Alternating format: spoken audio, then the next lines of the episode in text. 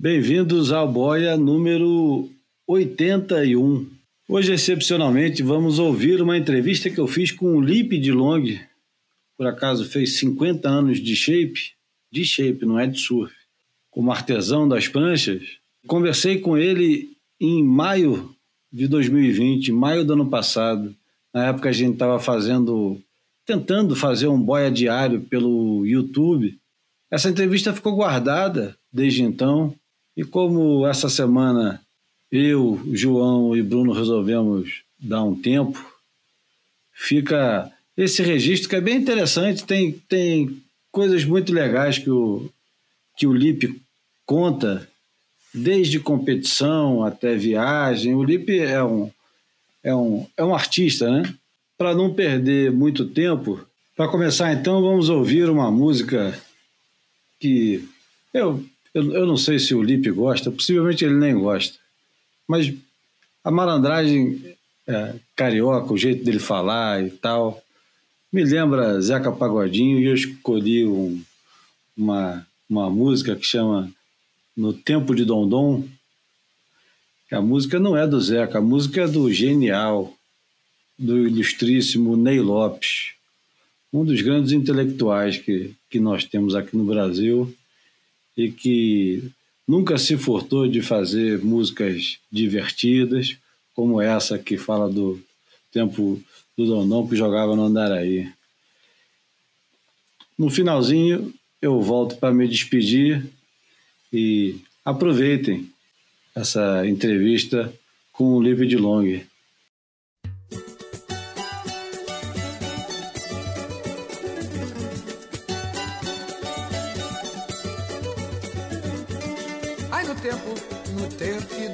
Jogava no Andaraí. Nossa vida era mais simples de viver. Não tinha tanto miserê, nem tinha tanto tititi. No tempo que Dondon jogava no Andaraí. No tempo que Dondon jogava no Andaraí. Olha o coro. Ai, no tempo. No tempo que Dondon jogava no Andaraí. Nossa vida era mais simples de viver. Muito mais de viver. Tempo que nós não jogava no Andaraí. Bonito. No tempo que nós não jogava no Andaraí. Propaganda era reclame. Ambulância era dona assistência. Mancada era um baita vexame. Pornografia era só saliência. Sutiã chamava porta seis. Revista pequena gibi. E no tempo que nós não jogava no Andaraí. No tempo que nós não jogava no Andaraí. Ai, no tempo.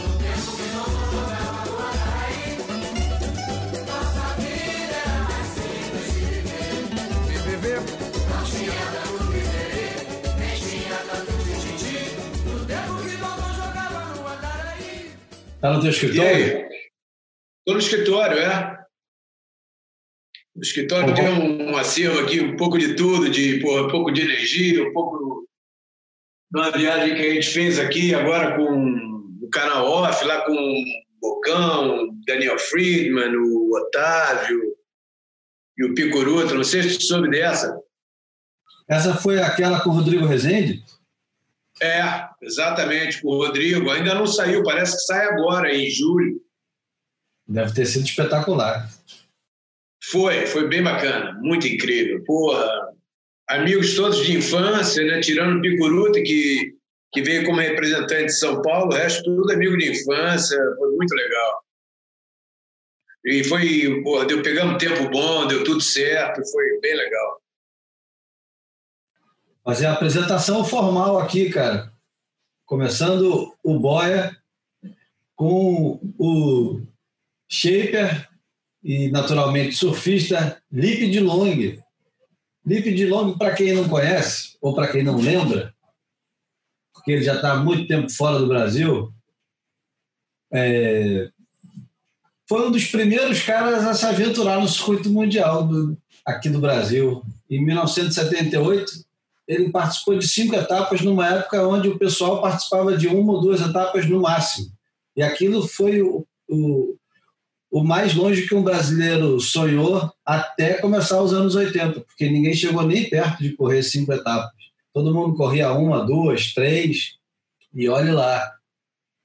E o Lipe fazia também nos anos 80, deve ter começado nos anos 70, a, as pranchas energia, e tinha uma loja da energia na farm de Amoedo, que era um grande ponto de encontro da garotada, e, e era um objeto de desejo. A, a energia, eu acho que tinha a, uma particularidade, ela, o, os airbrushes das energia eram lindos, né?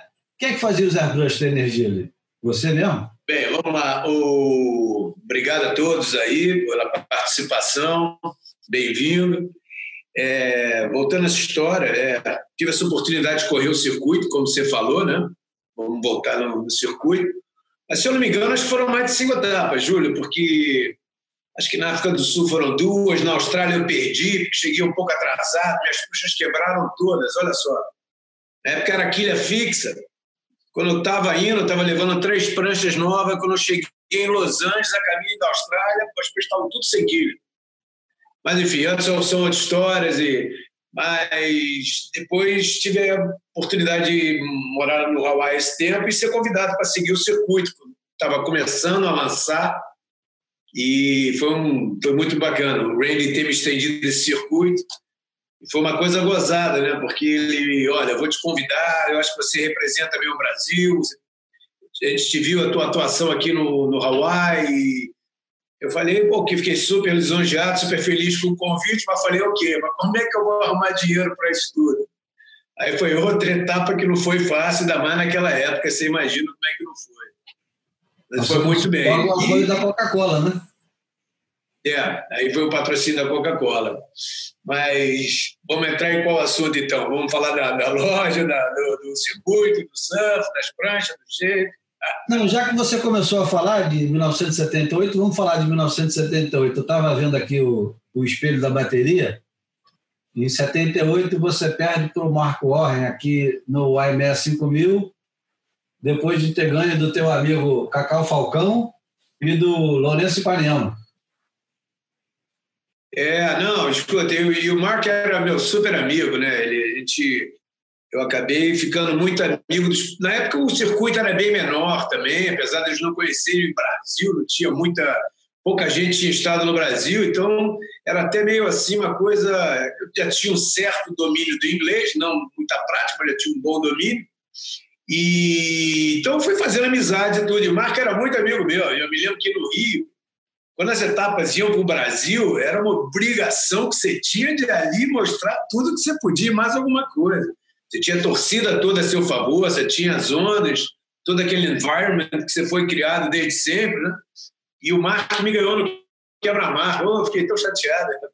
Eu estava indo, passando uma bateria atrás da outra, mas, enfim, mas foi bom, experiências.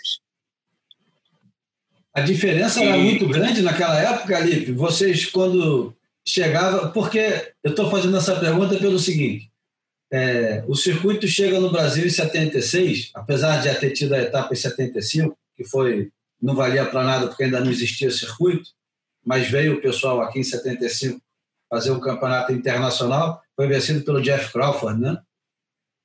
Uhum. E aí, em 76, vence o PP, 77 vence o Daniel. Como é que era a distância entre o surfista é, estrangeiro e o surfista brasileiro, não só nas nossas ondas, mas normalmente, existia uma diferença abismal ou era uma coisa mais próxima?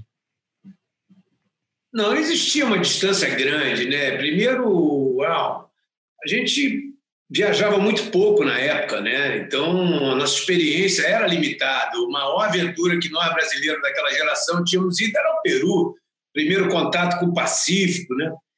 Depois, então existia essa distância entre eles, já tinham se evolu já eram bem mais evoluídos no esporte, já eram mais evoluídos nos equipamentos também. Eu, como chega, sou obrigado a confessar, eu já fazia minhas pranchas na época, aliás, faço desde garoto. Por acaso, esse ano eu faço 50 anos de shape, estou até fazendo um vídeo, estava pouco tempo editar, ajudando a editar. E mas existia mesmo existia uma diferença nosso equipamento nosso nossa matéria prima para fazer as pranchas tudo era diferente então somado isso, né, o teu nível de surf, apesar da gente ter tido uma boa escola nós do Rio de Janeiro, com arpoador, depois com pier, é, Saquarema, né, sempre ali que a gente ia nos fins de semana e acampava, ficava, aquilo foi te criando uma casca. Mas existia uma diferença, principalmente na competição. Mas quando chegava no Brasil, a gente encostava, encostava mais neles, né? Encostava mais neles. Tanto que Daniel ganhou, o PP ganhou, e nesses dois anos, se eu não me engano, eu estava até no Hawaii. Eu morava até no Hawaii em 76, eu estava no Hawaii em 77 também. Né? Enfim, então, é, foi-se, essa distância foi encurtando. Quanto mais a gente foi viajando, PP, um garoto atirado, como sempre, até outro dia defini aqui no escritório, o PP tá para gente o que o John John tá para o Hawaii, né? Um garoto lourinho, baixinho, que andava ali, se atirava em pipe. Eu mesmo já vi isso, falei pipe. Eu falei, esse garoto vai entrar nessa zona, mais de 10 pés, grande para qualquer um, ainda mais para um garoto aqui, ele entrava e pegava e se jogava. Então, o PP sempre atirado, conseguiu fazer aquela final em pipeline, acho que 76, se eu não me engano, e, e depois então, dava uma, a gente dava umas beliscadas assim, entendeu? Ia beliscando, na África do Sul, no Guston também tirei uma boa colocação, até ganhou um dinheirinho, porra, levantou a moral da firma, que estava, ó, enfim, mas foi boa. E aí você ia dando esses tirinhos, né? E foi o começo de tudo, né? né? Volta e meia, aquela história que dizem que é piada, mas já aconteceu, de você falar, não, sou do Brasil, do Rio, do Brasil. Os caras, o Brasil, Buenos Aires, que Buenos Aires. Você viu, o Brasil ainda era uma coisa bem lá atrás, né? Mas uma coisa era verdade, né? Toda a leva que foi nossa para o Hawaii, antes até de competir, já chegou descendo, entendeu, Júlio? Acho que a nossa escola foi boa e você tinha aquele negócio de, pô, já que eu estou aqui, eu vou aproveitar ao máximo e se jogava. Então, isso já abriu muita um certo respeito também na comunidade brasileira que estava chegando. Né? Então, mas existia, né? Por esses dois detalhes, a nossa falta de competições internacionais, como você falou, a gente não tinha verba, a gente não tinha convite, não tinha, era difícil viajar naquela época. Eu me lembro que para mim viajar naquela época, muita gente esquece disso, mas você tinha que fazer um tal de depósito compulsório. Você era obrigado a depositar mil dólares e depois de seis meses, para cada vez que saísse do Brasil, depois de seis meses, aquele dinheiro vinha para você. Para você arrumar mil dólares só para você viajar, para passar não sei quantos meses, que já era super apertado, já era uma dificuldade, tinha que pedir a avó, a mãe para pagar e trabalhar, fazer. Quanto mais botar mil para ficar parado lá seis meses, enfim. Então era difícil para a gente né, viajar. Então, mas depois que isso foi encurtando, nós fomos melhorando equipamento. É, eu mesmo fui para o Hawaii, já era shaper, mas quando cheguei no Hawaii tive oportunidades incríveis de trabalhar em boas oficinas e, claro, pegar tudo que tem. Aí você vai melhorando, vai melhorando o surf, vai melhorando é, o teu esporte, vai melhorando tudo e chegou onde é que está hoje, né? Então, vamos continuar falando mais um pouquinho de, de 78. 78 era engraçado, quer dizer, engraçado não, mas era muito curioso que a perna sul-africana era uma das principais pernas de circuito mundial. Né? Tinha, acho que tinha três campeonatos, sendo que... Eram, eram dois, às vezes três. Era o Guston 500 e o Hang 10. Né? E às vezes, às vezes tinha uns que escapulia, Spur, que escapulia lá para Cape Town. Mas eu não vou te negar, não. Uma vez eu fui correr lá, peguei o avião, fui correr com esse campeonato em Cape Town, nem saí do carro. Nem saí do carro. Era um sudoeste, tipo um sudoeste, um onshore tão forte, uma chuva tão forte, um frio tão forte, que eu não, nem saí do carro. Abri a porta do carro, assim, o vento fechava. O para-brisa não dá nem para ver as ondas. Eu falei, eu não vou cair nesse mar. Água congelada, um tempo frio. falei, não, não, isso não é para gente, não. Aí fomos para Jeffers depois. Enfim, era, os, os, principais campeonatos da África do Sul eram o Gunston 500 e o 10. E o, o Gunston 500 era é, em Nahum Reef, que é um dos lugares onde mais tem ataque de tubarão no mundo. É, ele, é em, ele era em Nahum, não era em, em Durban, né? mas por acaso o que ocorria era em Nahum e já era sistema de homem a homem. Então, era uma onda, não sei se já teve lá em Nauru, né, na saída do rio, assim, com point break, dava uma direita longa, um pegava e ia embora, tu ficava sozinho, meu. Tubarão não tinha nem que fazer um nido niteiro, era você mesmo. Aí, pô, botava o pé em cima, ficava boiando. A nossa sorte, Júlia, é que naquela época não tinha todos esses filmes da National Geographic, tubarão pulando, vindo de baixo. Aquilo vai ficando no teu imaginário, né? Naquele tempo você sabia que tinha, respeitava, mas caía. Eu me lembro da gente caindo no, na costa, eles chamam de Wild Coast, que era uma costa que é entre Durban e Port Elizabeth, que é uma ele, e ali é uma zona meio do, dos negros, então muita gente não cai, tem até grilo. Porra, aí diziam que tinha mais tubarão, a gente caía, arriscava, né? mas graças a Deus demos sorte. A gente pode voltar um pouquinho então no tempo, porque você estava me contando outro dia de uma viagem que você fez de carro é, em 74, 73, quando é que foi isso? Não, quem dera que tivesse sido de carro, Júlio. Não, não, de isso foi. Desculpa. É. Não, eu fui em 73 ao Peru, primeira vez que teve uma leva de. Mas na época do PIA, né? Foi uma primeira leva do PIA, foi a rapaziada mais velha, Bocão, Proença, Otávio, é, Marquinhos Berengue, o Fedoga, essa turma toda foi em 72. Aí voltaram com aquelas histórias todas. Eu falei, ah, porra, tem que ir para esse lugar, eu tenho que ir, tenho que ir. Aí fomos esse primeiro leva em 73, né? Fomos o segundo leva, já foi uma galera, foi o primeiro contato ali com o Pacífico. E tive também contato com a, a fábrica de prancha do Ivan Sardak, que era um super shaper, ensinou mil segredos que no Brasil eu não conseguia ter, né? Então já voltei já incrementando o shape também, né? Sempre ligado ao surf e o shape, eu sempre shapeei desde garoto, né? E aí depois, já trabalhando no Brasil, eu, pô, acabei sendo engatado no Exército. Eu fui para o Exército e já tinha uma fábrica, pô, já tinha umas encomendinhas, tudo aquilo, de repente, teu mundo fecha, né? Cabeludo, paz e amor de Ipanema, com uma alimentação toda bacana, surfista, de repente, corta cabelo, reco, é, tinha em, um exército, não preciso dizer nada. Né? Então, aquilo para mim foi um, um, momento de reflexão grande ali. Né? Eu consegui até um, lá na frente um excesso de contingente, mas cheguei a ficar no quartel algum tempo. E aí parei tudo quando saí de lá. Falei, pô, amigo, meu sonho é ir para Hawaii, é, quero ver essas ondas de perto. Também não tinha dinheiro, o que, é que eu fiz? Fui lá, vendi o que eu tinha, fiz duas pranchas novinhas Aí fui. E né, me lembro até que eu ia pegar o trem da morte, chamava-se trem da morte. Para ir para o Peru tinha que pegar esse trem. Você ia de ônibus até Mato Grosso do Sul, Corumbá, aí pegava um trem da morte cruzando a Bolívia, cruzando tudo para chegar em Lima. Aí eu me lembro que eu comentando com a minha mãe: não, mãe, pode ficar tranquila que eu vou pegar o trem da morte. Aí pronto, quase que, apesar de eu já ser maior e tudo, ela ficou horrorizada. Não, meu filho, pelo amor, eu te dou essa passagem para até o Peru de avião. Eu falei, pô, que bom, é menos uma etapa. Aí fui até o Peru, aí pronto. Aí o sonho era chegar no Hawaii, não tinha dinheiro, tinha um amigo meu que tinha feito toda essa viagem de ônibus, descendo da Califórnia para o Rio, e ele me deu um mapa da National Geographic, assim, devia ser umas três folhas de A4 por, por dois, umas seis folhas de A4, né? Aí tinha escrito ali os pontes e o, o ônibus, me deu as dicas todas, eu fui seguindo o mapa.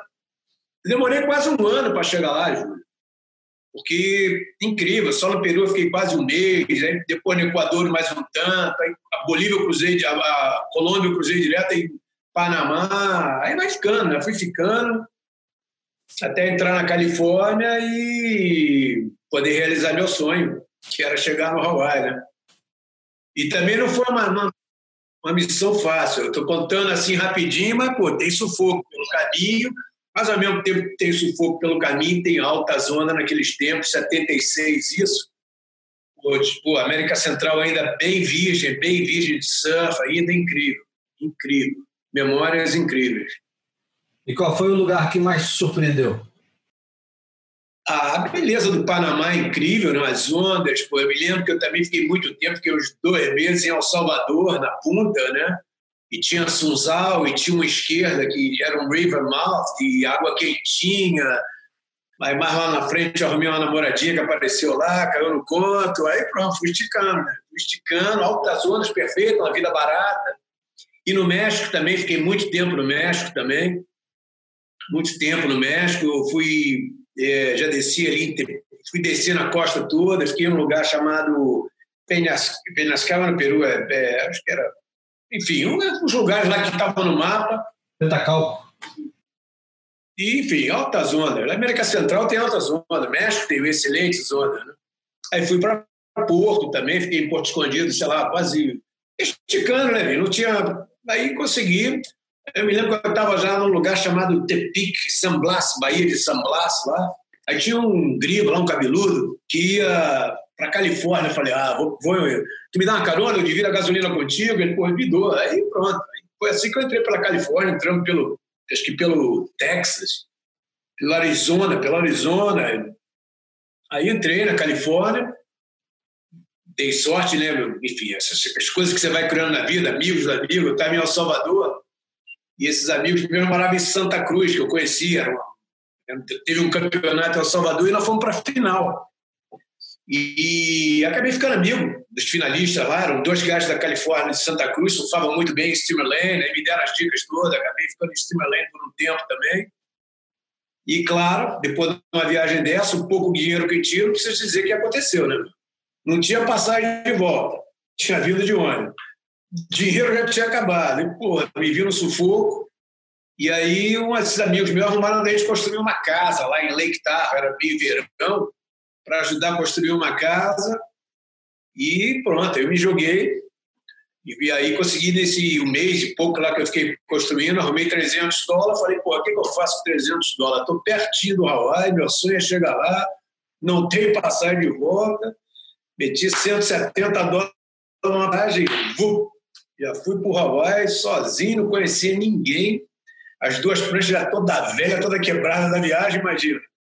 E assim cheguei no Hawaii. Né? Os amigos meus tinham me dado o endereço lá de um do outro. Peguei, nunca vou me esquecer, peguei, eu saí do aeroporto, o cara falou, tu anda direto assim, vai até a tal da Cam Highway e pega o ônibus, Wahiwa Caneoi 52, 52. Ok. Mas não pode levar ele, tem que deixar para o aeroporto. Falei, caramba. Pô, enfim. Aí foi, mas foi, começou, não vou nem contar o sufoco que a gente passou, né? Chegar num lugar, Hawaii, sem conhecer ninguém, não tinha um brasileiro, que aquilo era Júlio, sei lá, que Júlio. Porra, com 130 dólares no bolso, porra, não foi fácil não. Mas, vamos embora, para frente. É, a, sua, a sua geração é a geração que quase toda foi. É, era uma geração que hoje em dia talvez o pessoal não, não entenda muito bem porquê, mas todo mundo sabia fazer prancha, né? todo mundo fazia as pranchas quase todo mundo fazia. O Daniel fazia as pranchas dele, o Otávio fazia as pranchas dele, você fazia as suas, o Bocão, o PP. Tinha muito pouca gente que não fazia prancha, né? Então vocês é, se viravam bem quando estava no sufoco, né? Você chegou, chegou na Havaí e foi fazer o quê? Foi trabalhar. Mas aí você falou a palavra. Aí você falou a palavra-chave, né? A gente era obrigado a se virar, porque não tinha, mesmo que não tinha dinheiro para comprar da loja ou do amigo, não tinha. Era mais barato fazer, mas também ninguém tinha o know-how de fazer. Porque quem sabia escondia aquilo a sete chaves, né? Mas não vamos entrar nessa história, vai longe dessa de fabricação de prancha, mas cada um fazia a sua. Uns tiveram mais talentos, outros mais. Uns aprofundaram no negócio, outros largaram, foram para outro segmento, mas era nessa nova geração era, era tudo mais difícil, né? Então você era obrigado a se virar mais, né? Você não tinha acesso a muita coisa, nem acesso nem dinheiro, né? Então, é, a gente teve que se virar, né? E voltando a Hawaii, é, não foi fácil o começo, você imagina, né? Eu não ter casa, não ter nada, eu dormia na casa de um, pedia para dormir na casa de outro. Acabei casando, casei lá com 19 anos, né? E 20 anos, eu acho, né? Com 20 anos, eu, pô, meu sonho, quando eu cheguei, falei, pô, daqui não saio mais, daqui quero ficar aqui, quero ser fabricante de prancha, quero ficar, e fui ficando. E aí sim, comecei, primeiro trabalhei numa plantação de mamão lá, um trabalho escravo, O gajo me dava um dólar por dia, mas o que eu ia mais era para comer o sanduíche, o copo de suco do almoço, acredite se quiser, e as frutas que eu conseguia pegar no caminho. Depois, lá na frente, um pouco, o Wall Chapman, sabe quem é, né? Ele, eu já tinha conhecido ele aí no Brasil, quando ele teve aí nesse primeiro campeonato de 75, aí foi meio uma demonstração e tudo. E eu encontrei o Wall no Hawaii, falei para ele um pouco do meu sufoco, e ele sabia que eu já fazia prancha e tudo, que ele... Ele falou, olha, eu tenho um, de repente eu te arrumo um emprego lá na fábrica, na Country Surfboards, lá que faz as minhas pranchas, Brewer, é, Chapman, é, Sam Hawke Brewer e Paul Chapman Brewer, eram as Brewers e as Country. Eu te arrumo lá, deixa eu ver lá. E ele me arrumou um emprego lá de hand sanding. Tinha um gajo que lixava com a máquina e eu dava o acabamento da lixa, o que para mim como shaper, foi uma das maiores escolas, que eu estava shapeando, lixando as pranchas, pegando elas de tudo que é maneira, e as pranchas dos caras que faziam praticamente as melhores pranchas do Hawaii naquela época, que eram o Dick Brewer, o Sam Hoff, o Paul Chapman, é, o Barry Canapuni, o Mike Different, Different, todos eles, eles laminavam na country. A country sempre foi uma grande, além de ter a marca country, que por acaso hoje eu represento ela na Europa, eles sempre laminaram para terceiros, tipo uma Superglass, assim, que lamina, presta serviço para todo mundo. Então vinha prancha de todo mundo lá para a gente. E eu, Rendsene, foi pegando aquilo, foi pegando aquilo, e ali, com certeza, criei grandes habilidades. Né? Naquela época, eu acho que o tinha uma, uma tríade de, de shapers no Havaí, que, de pranchas, né? que eram veneradas no mundo inteiro e desejadas, né? que era AIPA, Paris e a Country Surfboard, né? Escuta, e eu tenho até, até falo no, no meu site lá da Country Surfboard, até falo que essas eram minhas duas grandes referências de shapers. Era o Tom Parrish e o Dick Brewer, entendeu? Os dois gajos que, que pô, estamos falando em quase 40 e poucos anos atrás, era minha referência. E olha que gozada. Acabo de assinar um acordo, ainda faltam alguns detalhes, mas posso já dizer, de ser representante, não representante de pegar feito e vender pronto, de shapear elas aqui e entregar as Dick Brewers para a Europa, né? Além da Country, a Dick Brewer, que é uma marca que, para mim, tem toda uma, uma alma incrível, né? O que, que esse gajo fez pelo surf. Né? Então, como é que a vida dá volta, né? Como é que a vida dá volta, né, Júlio? Isso é importante, né?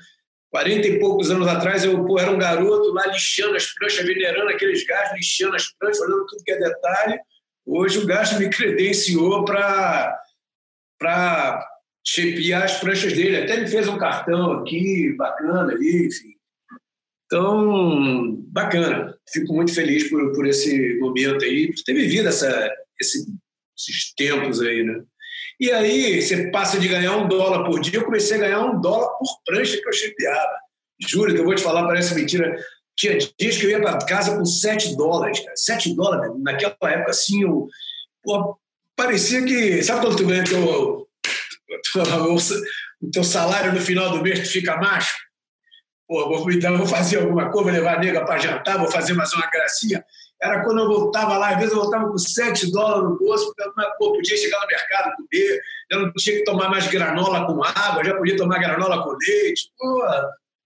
E outra coisa, conheci os pés de mamão e goiaba do Norte Show inteiro, velho. Pode dizer aí, conheci a todos. Não, que ali vai amadurecer semana que vem, aquela goiabinha vai cair, pô.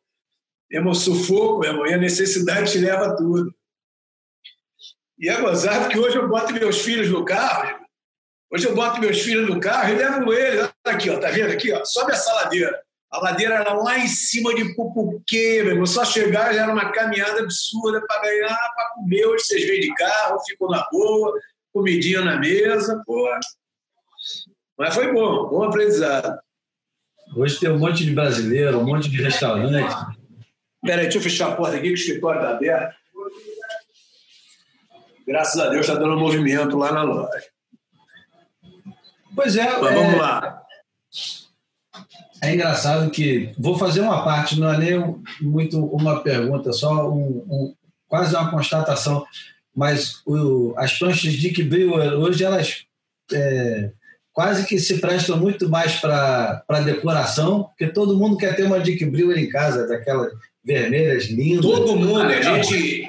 É, os shapes a gente chama de wallboards. Wallboards, é prancha de parede, né?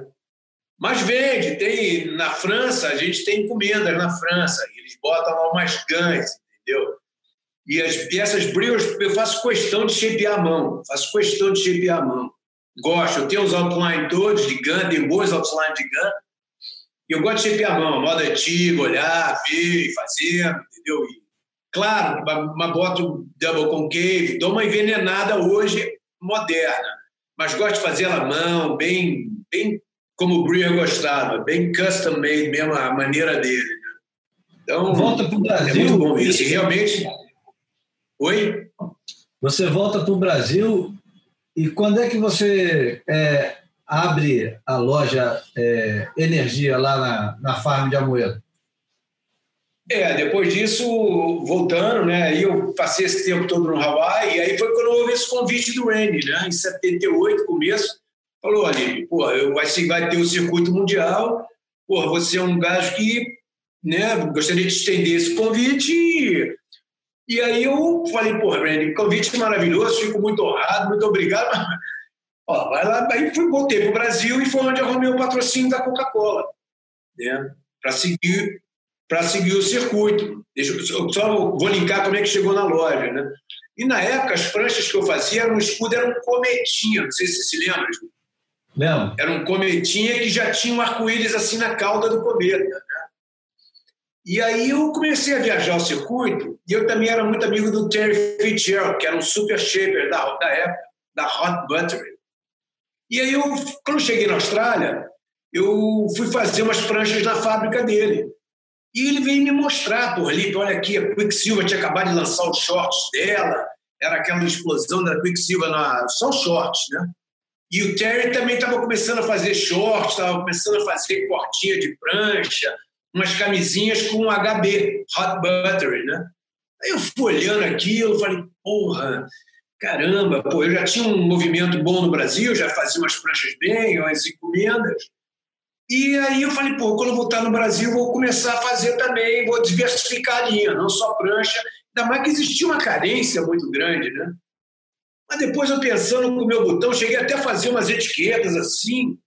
Falei, pô, mas como é que vai ser o nome da marca? Cometa? Pô, cometa é uma marca estranha, como é que eu vou fazer por cometa? Porque o símbolo era um cometa, eu não precisava dizer nada. Mas na roupa eu fiz umas etiquetas, com uma coisa esquisita, ainda tinha aquela aviação cometa de ônibus. Eu falei, essa porra não vai dar certo. Aí fiquei semanas, meses pensando num nome legal, né, para te sair do cometa foi quando teve essa ideia da energia. Né? Eu tive essa ideia da energia e acabei pegando o arco-íris que tinha no rabo do cometa e botei na marca. Né? Dei uma sorte muito grande de ter contratado um super artista que é o Fábio Kerr, que é pioneiro de surf lá no Brasil, no Rio de Janeiro. Fabinho é um super artista, é um super artista, pintor. E aí falei, Fabinho, eu quero pôr esse nome energia, mas queria assim que desse uma movimentada, porque o nome já diz energia precisava ter as coisas do arco-íris, que é uma coisa que eu já venho trabalhando. Foi para minha grata surpresa, nunca vou me esquecer quando ele me chamou, me apresentou, que ele tirou aquele papel celofane que abria antigamente quando você apresentava uma arte. Caramba, quando eu olhei assim, falei, uau! E é, eu me lembro de um professor da faculdade minha falava a mesma coisa, vem cá, fez uau? Não, não fez uau, então tira. E eu me lembro que ele fez o desenho, pô, uau! E aí, não vou te negar que a marca ajudou muito, o nome ajudou muito, eu comecei a fazer as pranchas energia. Quer dizer, já fazia, só botei essa nova marca e aquilo pegou de uma maneira incrível. Dei a sorte também de participar daquele filme Menino do Rio, né, com a marca já Energia, com um adesivo. Eu era muito amigo dos produtores, o André de Biagi era o Menino do Rio, minha primeira fábrica de prancha, depois da minha garagem, foi na casa dele então a gente era amigo desde a infância, então uma coisa foi linkando na outra, todos amigos meus lá, o produtor, os artistas, então facilitou a entrada de energia, que deu uma, ganhou uma pressão grande. Aí eu já comecei a fabricar tudo, as roupas, tudo, tudo, e vender em outras lojas que eu não tinha, botava em consignação, mas já comecei a fazer shorts, camisetas, até foi em São Paulo, Fukuda, que é um super desenhista, foi quem fez minhas primeiras camisetas e o pai do Vadir, do Fuad Mansur, da Fuax, foi quem estampou, quem confeccionou e estampou, lá em Santos. Né? Então, já comecei a distribuir e aí apareceu a oportunidade de abrir a primeira loja da energia, que foi em 82, na Farm de Amoedo. Era uma casinha bem pertinho da praia, um luxo. E aí foi realmente um grande sucesso, Júlio, um grande sucesso. A marca, o momento também, o surf estava explodindo no Brasil. A marca já era super querida e eu já distribuía prancha, a essa altura eu já distribuía prancha de norte a sul do Brasil, já vendia, né? Já distribuía, tinha representante em cada estado, não em cada estado, mas um no Nordeste, um na Bahia, um Espírito Santo, Rio, São Paulo, Santa Catarina não tinha, mas tinha no Rio Grande do Sul. E aí já facilitou quando abriu a loja, as roupas e tudo aquilo é, expandir rapidamente. Né? Chegamos a ter 16 lojas, né? entre próprias e franquias, né?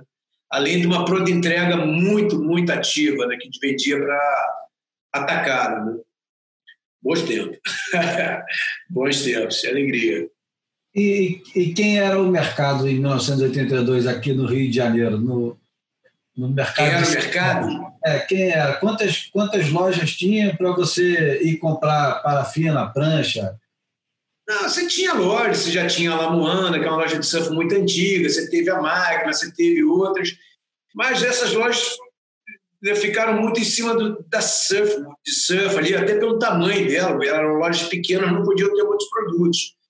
E quando nós entramos na energia, foi uma loja que já era, foi maior, entendeu? Ela foi uma loja já com uma, era uma casa de dois andares, e eu tinha fábrica de prancha por trás, né?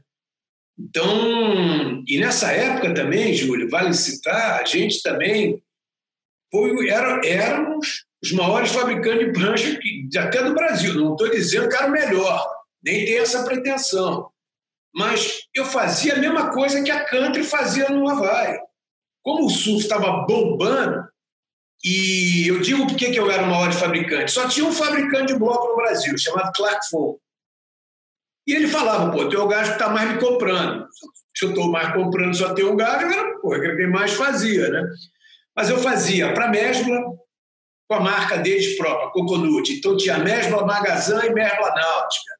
Fazia para as marcas de São Paulo toda, OP, Pacalolo, fazia marca com a, com a marca para Toulon, no Rio, fazia, acho que até para a Company eu já fiz, que era minha concorrente de roupa, mas eu fazia prancha. Então a gente fazia muito volume, eram cinco shapers, shapeando, na época não tinha máquina, era tudo na mão. Marcinho Murdi, Josafá Fernandes, Braz Barro, Gui Monteiro Barro, né? Wendel, Léo Castrúbio, todos aí da tua geração aí. E então, você perguntou, na época, meu grande concorrente nessa época era a Company mas a Company era mais virada para esportes em geral e tudo. A gente sempre foi surfwear, né? lançando, tinha moda também, mas foi uma marca nascida do surf de raiz. Né? Eu já fazia prancha, e, ah, aquilo era fábrica de prancha, virou de vestuário, shorts, camiseta, e de repente virou uma loja com todos os produtos e marcas da marca Energia. E fomos felizes com a marca, com o nome, com os amigos ajudando, né? sempre importante voltar mais um pouquinho no tempo. É... Vamos no tempo, então. Recordar é viver. Você, você também fez parte de um, de um pequeno período da história do surf profissional onde existiam os campeonatos de equipe e os campeonatos de dupla. Uma coisa que sumiu completamente voltou há dois anos atrás com um campeonato das nações lá na, na onda do Kelly Slater, no rancho do, do tio Kelly. Mas eh, antigamente, antigamente que a gente está falando de 78, 79, 80, acho que até o início dos anos 80 ainda tinha, acho que quase todo inverno no Havaí tinha pelo menos um campeonatinho de dupla, né? E aqui no Brasil também tinha quase sempre campeonato de duplas, né? Os desafios, não é isso? Tinha. Yeah, realmente eu, eu, eu, me dediquei ao surf ali nesses dois, dois anos, três anos, como profissional surfista, correr campeonato. Porque, Júlio, eu sempre trabalhei muito com o negócio de prancha, aquilo sempre me envolveu muito. Então, é, eu nunca também deitei muito negócio de, ah, eu sou patrocinado, vou viver do patrocínio, até porque eu vi uns amigos meus que tinham patrocínio da Pepsi na Asa Delta, E um morava até na minha rua, que eu tinha fábrica, e ele vivia daquilo, tudo bem, tudo, de repente, na noite podia cortar. Ou seja, o teve até que se mudar, e aquilo me chamou. Falei, pô, não posso nunca depender disso, eu tenho que criar o meu e garantir o meu. Então, eu sempre me dediquei muito mais ao, ao meu trabalho paralelo ao surf, à competição, mas sempre tive mais compromisso, e, enfim. Mas a gente participou desse campeonato de dupla, Teve um muito bacana que foi no Arpoador, depois já teve a final na Praia do Diabo. Tem até uma foto muito boa, preto e branco, que rola aí na net, que é o Nelson da Waimé, tá o Sidão de São Paulo, é, tá o Ianzinho, tá o Foca, acho que tá o Maraca, uma foto preto e branca, todos abraçados, assim, que foi na final. A gente foi pro Garota de Ipanema, todo mundo tomar um drink lá. Eu acho que, eu não sei se a dupla que ganhou, acho que foi o Ianzinho e alguém, não me lembro. E tem um que me marcou muito esse campeonato de dupla, que chamava até um nome bonito, né? World Team Challenge, desafio do, dos times do mundo. E eu corri em Sunset com Bocão, né? Fiz uma, uma, dupla com Boca, fiquei muito feliz de ser o Boca ali, porque era um parceiro bom de Sunset, né? Na época eu estava também bem afiado no Hawaii. E nós fomos correr. Então era dois da Austrália, se eu não me engano, era o Peter Townend e Shane Horn. É, da Inglaterra, eu acho que era o Mark Richard e o Martin Porter. Não, Teddy Hurst. É, o Teddy Hurst, aquele tinha uma espada, né? E é, o Martin Porter, eu acho também que era esse gajo mesmo, o Lourinho. E depois, da África do Sul, era o Sean e Michael Thompson. Do Hawaii, eu acho que era o Michael Hu e o Danny Carlo e da Califórnia era o Dan Fleck, e, e, e, da Flórida era o, era o Pat Miller e o Steve Masfeller, um cara que era, era havaiano, mas pô, acho que tinha nascido na Flórida, por acaso foi quem ganhou, que foram, quem ganhou esse campeonato, né? Eles ganharam o campeonato, Sunset perfeito, pô. Outro dia até o Peter Tal mandou uma, uma, um videozinho pegando uma onda de pé trocada, aí, bem bacana. Esse me marcou muito, eu tenho até fotos dele, e é impressionante, né? Ele era da CBS, e daí e era, tem, me lembro do palanque tem CBS Sport, mas a ABC Television, com aquele Wide World of Sport, aquele programa estava cobrindo também. Então, ou seja, era um programa que era televisionado pela América, mas se você vê o palanque, até aqueles campeonatos que a gente fazia de esquina era mais organizadinho. Palanque reto, as cadeirinhas, a bandeirinha que o gás puxava, Acho que era morteiro ainda, não tinha nem aquela corneta. Imagina o morteiro lá em Santos. Lá, enfim, e aí era ali, tinha as bandeirinhas do país, você ia correr. Incrível. Hoje você olha e fala, como o surf cresceu, como mudou muito. Né? E essa é a minha maior lembrança que eu tenho desses Team Challenge, desses desafios de equipe. Né? Eu, eu queria, eu queria perguntar para você como é que se dava, como é que escolhia as duplas. Porque tinha tanta gente para competir, como é que só você e o Bocão entraram é, nesse campeonato? Eu entrei porque na época, na época eu tinha, pô, eu estava devido à minha pontuação no ranking do ISP, do IPS.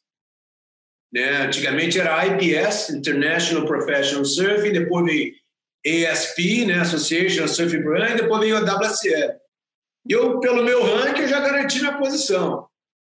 O resto, eu falei, ó, vocês são brancos aí, se entendam, meu. O que vier para mim, tinham bons não vou nem falar nome, mas tinham boas opções. E calhou de seu Boca, né? trabalhou lá, fez o caminho dele lá. Welcome, vambora, Boca, pô, bom surfista de Sunset, fizemos a dupla, mas não ganhamos. Nosso consolo é que perdemos para os que foram campeões, mas não é consolo por nenhuma, ficamos chateados para casa. Mas você pegar Sunset, pô, com quatro caras dentro d'água, pô, incrível. Incrível. Eu acho que essa era a melhor parte para mim dos campeonatos, era poder surfar pipe só você mais pouquinhos, Sunset você mais pouquinhos, pô, isso era demais. É, em 78, se eu não estou enganado, eu, eu me lembro que outro dia eu estava dando uma olhadinha no ranking, o, o surfista melhor colocado era o Cauli, com dois campeonatos, ele tinha ficado em terceiro no IMS 5000. E acho que Mas o, o Cauli não, o Cauli não, o Cauli não foi. Ele é. não ia para o Hawaii. Ou ele não foi. Aí eu já, ó, pumba. Ele investia na Austrália, né? Ele investia na Austrália. Eu já gostava mais do Hawaii. Eu adoro o Hawaii. Hoje mesmo falei com o Hawaii direto. Eu, enfim, adoro lá, adoro aquela ilha lá. Tentei até morar lá, mas depois de um tempo a ilha fica pequenininha e os meus amigos, depois de anos lá, chegavam, Bocão, Betão, o Rui, Bento Berengue. Aí começaram a contar as histórias do Brasil, pô, Rio maravilhoso naquela época, começaram a contar as histórias das garotas, a gente naquela seca lá no Hawaii. Pô, aquela que era pequenininha hoje está assim, está assada. Ah, meu. Quando chegou a época do carnaval, os caras, meu irmão, vamos embora, não esquece Hawaii. Eu falei, ah, não esquece Hawaii, tudo. Vazei e voltei para o Brasil. Claro que tinha esse convite do Rede também. Então, passei lá dois anos, eu acho 76, 77, dois anos. 78 eu vim para seguir o circuito e dei sorte nesse patrocínio. Graças a Deus. Você também teve uma. Júlio, ah. um detalhe, eu acho que vale a pena para vários profissionais que se escutarem isso. Eu consegui arrumar um patrocínio é, de uma marca de jeans que tinha na época chamada Yu, em São Paulo. Uma prima minha, que era modelo, arrumou isso lá porra, eu sem dinheiro, apertado, quando peguei uma ponte aérea, fui ter reunião lá com o executivo. Quando eu vi, o cara queria era comer minha prima e dizer que me atendeu.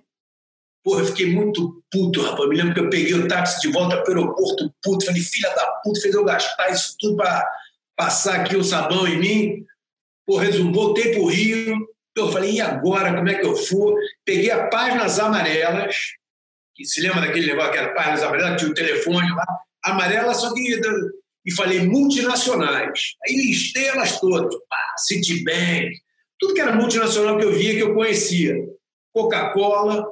E comecei a ligar, ligar, ligar, ligar, ligar, tentando. Imagina, telefone, marcar entrevista, quando perguntava que assunto, falar patrocínio de surf naquela. Ei, meu, não esquece. Uma alma bondosa deixou ir lá conversar com ele. Me lembro o nome dele até hoje, Sérgio Leitão na Coca-Cola ali em Botafogo. Lá fui eu. Aí consegui, porra, dobrar ele, por ele acreditar em mim. Aí, porra, me deram esse patrocínio, porra, eu fiquei super feliz. Mas a Coca-Cola, uma coisa, o que eu não falo isso é para nunca desistir do teu sonho? Isso era uma coisa legal, se você quer, vai atrás, busca, saiba falar quando tiver oportunidade, não deixa a oportunidade passar mas não, não, não descanse dos teus sonhos, vá atrás deles. Para mim foi uma. Eu peguei porra e ganhava não atrás do outro, acordava, ligava até conseguir um caminho e, e conseguir, né? Mas tem uma história gozada, pô, consegui o patrocínio da Coca-Cola, pô, que coisa legal, tudo. E quem sempre cuidou da conta publicitária da Coca-Cola é a agência McCann Erickson. Aí os caras, não, deixa que a Macan vai fazer o escudo da prancha. Essa Macan era na cidade, no centro do Rio. Aí passou os tempos lá e ó, os escudos estão prontos para você botar na prancha. Porra, juro. Eu fui na Macan. Quando eu cheguei lá, o escudo era desse tamanho. Tem foto aí, vou tem foto aí. O escudo era quase a metade da prancha. Era o escudo da Coca-Cola desse tamanho, assim, sei lá, foi enorme. E embaixo escrevia assim: Coca-Cola dá mais vida ao surf. Ou seja, ficava uma girafa desse tamanho para colocar na prancha. Numa pranchinha de tamanho de hoje, 5 10, 5 11, ficava a prancha inteira. Como as postas eram maior naquela época, eu ficava ali pela metade. Quando eu olhei aquilo já tudo impresso, vale, eu falei, meu Deus do céu, como é que eu vou chegar no lugar com um negócio desse? Que eu vi meus amigos com patrocínio da Pepsi, Toyota, os gringos, né? Umas coisinhas pequenas, botava no bico ali, porra, porra, era metade. Cara, eu nem tinha surf para aquilo, né? Imagina, porra, foi um constrangimento, mas vamos embora, era o que tinha, vamos embora, para frente. Muita gente me perguntava, mas como é que tudo no Brasil tem patrocínio de uma empresa Coca-Cola americana? Os americanos me perguntavam, eu falei, ah, meu sorte. Mas bacana, não, nunca desista do teu sonho. Isso que é o, o recado é esse. Né? E o, e o que, que era o patrocínio da Coca-Cola? Era uma passagem? Era um salário? o que, que era o patrocínio? Patrocínio da Coca-Cola. Patrocínio é, eu dei o roteiro da viagem, ele me deu a passagem, e a ajuda de custo de pagar a inscrição do campeonato. Passagem e inscrição do campeonato. E o resto era comigo. E era uma passagem. Né? eu já trabalhava, já fazia prancha, eu ia. E cada lugar que eu parava, e cada lugar que eu parava, eu vendia a minha, aquele escambo que a gente conhece. Né? Vende a outra, pá, ia para a piscina do amigo. Fiz isso na, na Austrália, vendia minhas pranchas velhas, já fiz novas na piscina do, do Fitzgerald. Aí já foi para. Depois fui para Bali, quebrei as pranchas todo dia. Foi a primeira vez que eu fui para Bali, em 78, exatamente. Quando eu cheguei na Austrália, o circuito ia para África do Sul depois. Né? E talvez existisse um campeonato em Perth, mas não teve, e ia para a África do Sul. Mas era uma perna de quase um mês e pouco entre uma e outra. Aí o Randy Harry, que era do, do tinha uma ligação com a Panam, com nós do IPS éramos patrocinados, co-patrocinados pela Panam, para não pagar excesso, tudo. Né? Ele conseguiu abrir meu ticket. Foi a primeira vez que eu fui para Bali. Em vez de eu voar direto da Austrália para a África do Sul, eu vou ir da Austrália para Bali, para para Tailândia, para Singapura, Tailândia, Índia, Maurícios e tudo. E fui surfando isso tudo. Cheguei em Bali, fiquei a gente escutava falar de Bali, mas quando eu cheguei na Austrália vi vários álbuns, daquele álbum, todo mundo tinha álbum de foto, né?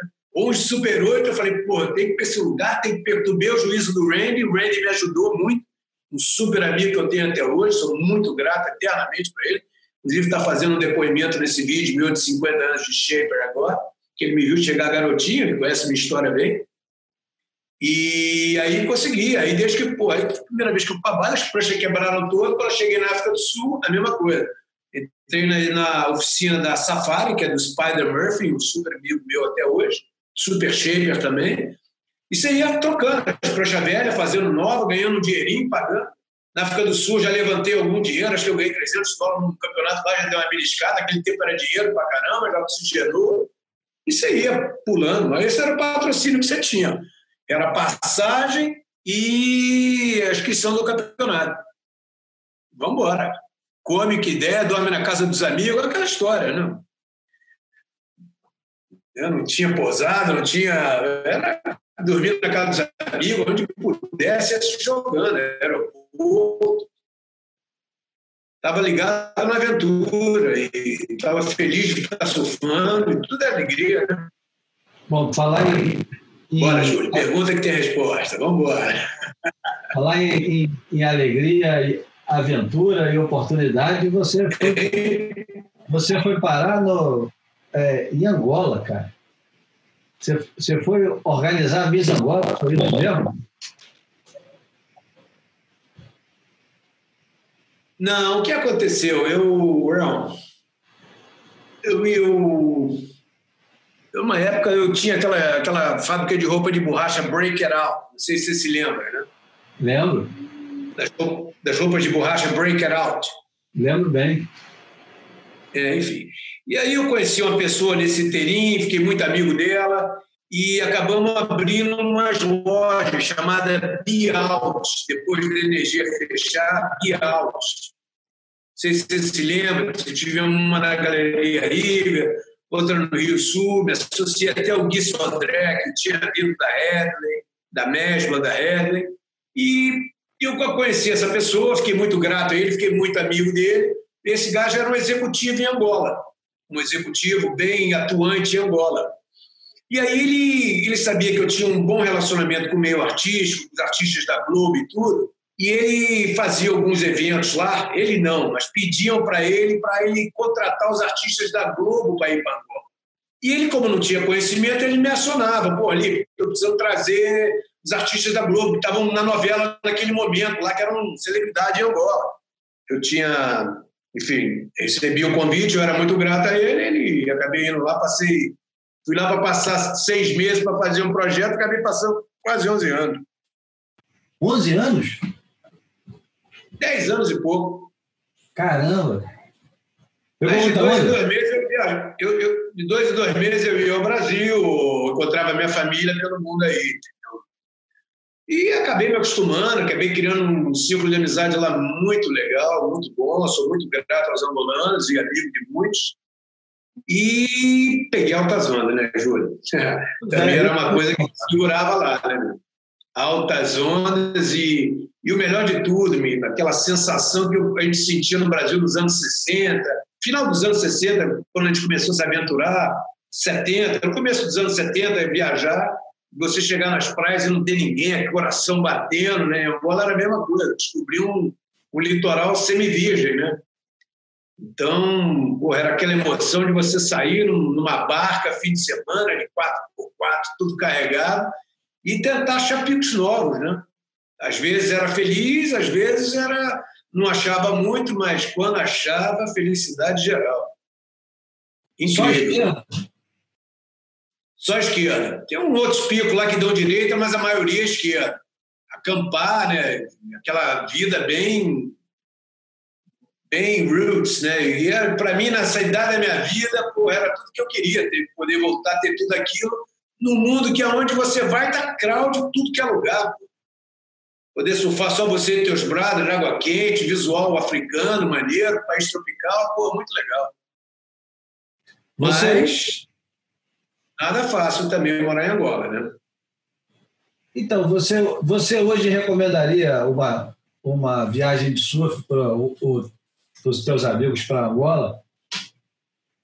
Cara, eu só recomendaria se alguém tiver um backup lá, uma estrutura, alguém. Porque se for numa viagem, chegar, não conhecer ninguém, alugar carro para ver onde é que é, esquece.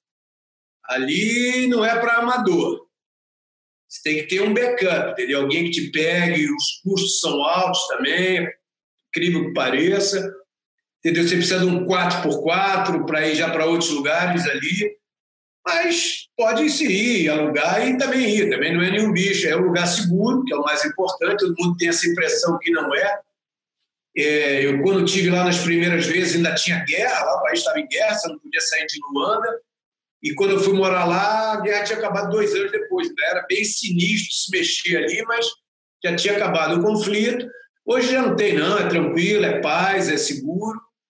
E tem altas ondas, né? No nosso inverno, é igual o inverno no Brasil. No nosso inverno tem altas ondas. Então merece ir, mas o ideal é ter um backup, alguém que te pegue te mostre tudo, te acompanhe, te receba. Isso é o ideal. Bom, como é que você vai celebrar os teus 50 anos de Shaker? Júlio, eu não vou celebrar muito não, porque esse Covid, porra, acelerou um pouco o negócio, né?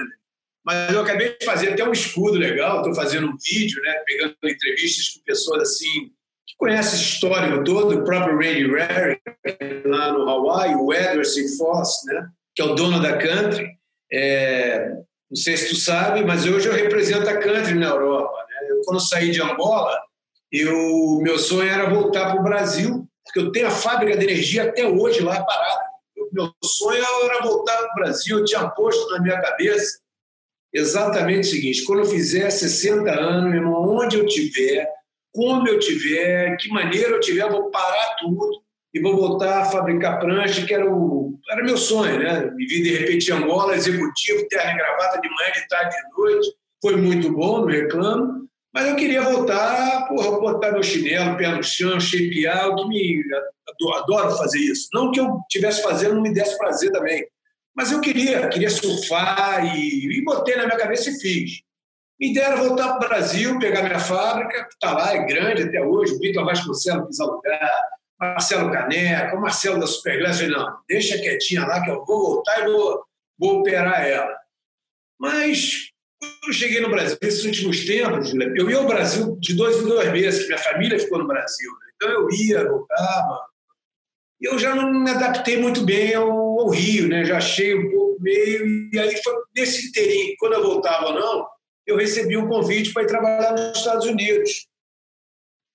E aí eu já estava meio flutuando, já não tinha mais base, minha base, apesar da minha família estar no Brasil, mas minha pessoal, base eu já não tinha, já não tinha trabalho, não tinha minha raiz. Eu falei, ah, vou, ter, vou lá para os Estados Unidos. Meu sonho era ir até morar na Califórnia, né? emigrar e morar na Califórnia. E aí passei um ano lá, já trabalhando nessa empresa, ela estava patrocinando meu visto, quando minha mulher, através de um mecanismo de aposentadoria, ela conseguiu o visto de residente para Portugal.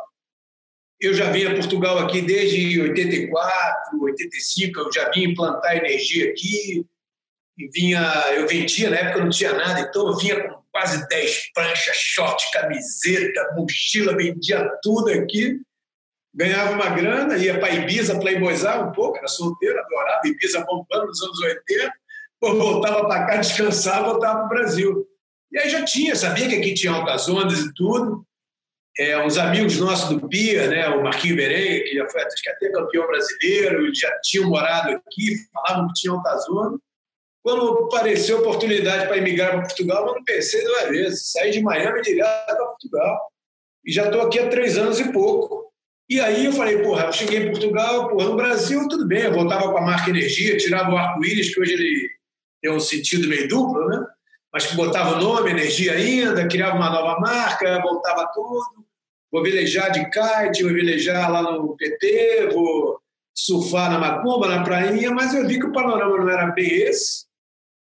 E falei, porra, como eu chegar no. É, qual marca que eu vou usar aqui em Portugal? Energia com arco-íris já não tem nada a ver. A marca portuguesa, eu queria uma marca mais que fosse universal. Eu pensei na Country, que é uma marca que eu sempre trabalhei, já fiz algumas coisas no Brasil, tenho um excelente relacionamento. É uma marca que tem um logotipo muito bonito, não sei se você conhece, da Country, tem as flores todas. Tem tudo a ver com esse momento green que o país está principalmente a Europa, ela é muito ecológica, né? bem ecológica, eles têm esse apelo green muito forte. Falei, pronto, é a country. Aí fui para o Hawaii, o Randy, né? e consegui trazer. Desde então eu represento a country aqui no Hawaii e botei meu sonho em prática. Não consegui fazer as coisas, não consegui não, não fiz as pranchas que eu queria fazer toda no Brasil, comecei aqui do, do novo. Sorte que eu tenho uma historinha bonitinha para contar, aquilo foi, um amigo de um, amigo de outro e hoje já criamos, já arrumamos um espaço ao sol aqui no mercado europeu. É, a gente vende bastante, bastante não, mas vendemos para a França, temos representantes na Inglaterra, na Itália, vendo pouco para a Espanha e vendo bem aqui em Portugal também. Muito longboard, muita fish, muito funboard, menos high performance board, mas muito nesse segmento. Né?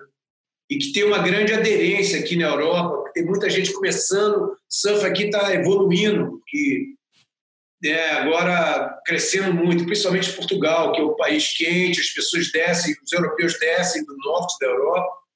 Aqui tem água quente, mais quente que lá, sol, uma excelente gastronomia, segurança. Aí eles vêm direto. Pena esse Covid ter estragado esse nosso verão aí, mas vamos embora. E aqui eu represento a Cantos, tenho shapeado direto aqui. Daqui a pouco passa. O tempo passou voando também aqui para a gente. O Lipe, obrigado pelo, pelo seu tempo. Pô, obrigado, eu que agradeço aí. Um abraço a todos os amigos aí que estão vendo. Outra coisa, não esqueça do sonho, vá atrás. Então, às vezes acaba em pesadelo, mas às vezes dá para ir, dá para ter final feliz. Valeu, Júlio, obrigado e vamos ter contato. E vindo a Portugal, procura aí a gente, vamos estar juntos. Claro, Pode deixar. os que estiverem escutando, se quiserem vir a Portugal, se precisarem alguma coisa de Portugal, me procurem aí no Instagram, no Facebook, Lipe de Long e sejam bem-vindos. Maravilha, obrigado. Bom, espero que tenham gostado da entrevista do Lipe.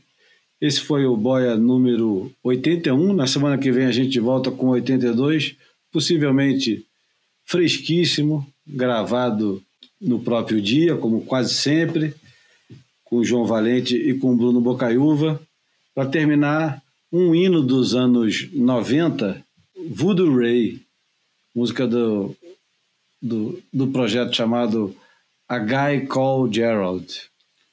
Esse foi o Boia número 81. Espero que tenham gostado. Aquele abraço.